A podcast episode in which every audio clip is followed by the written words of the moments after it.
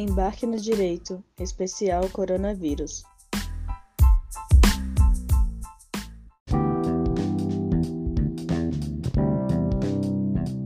É, muito se fala né, em achatar a curva de contágio, né? O que é essa curva, né? Para que todo mundo possa entender, né? O que é essa curva e por que, que é importante a gente achatar? Olha, é, a gente sabe que todos os anos a gente tem na hora do inverno ali, né, uh, as, as epidemias de inverno. Então, todos os anos, todo mundo sabe que no inverno as pessoas vão ficar mais gripadas, mais resfriadas. É, tem algumas doenças respiratórias que acontecem mais frequentemente no inverno.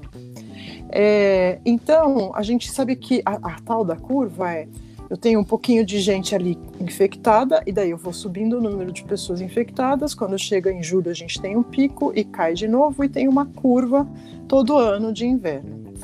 As pandemias, elas têm também uma curva de subida de pessoas infectadas, uma curva de descida de pessoas infectadas.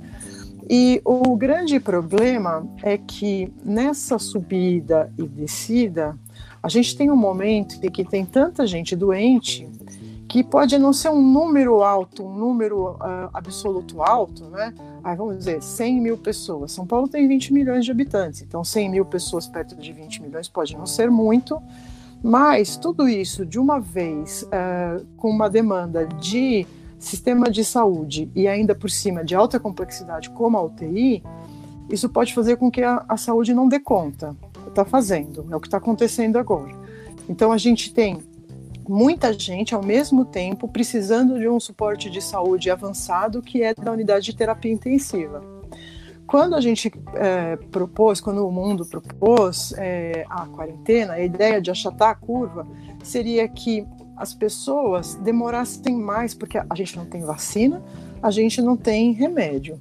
Então, uh, pouco a pouco, as pessoas vão pegando a doença. Isso, sem vacina, não tem como prevenir.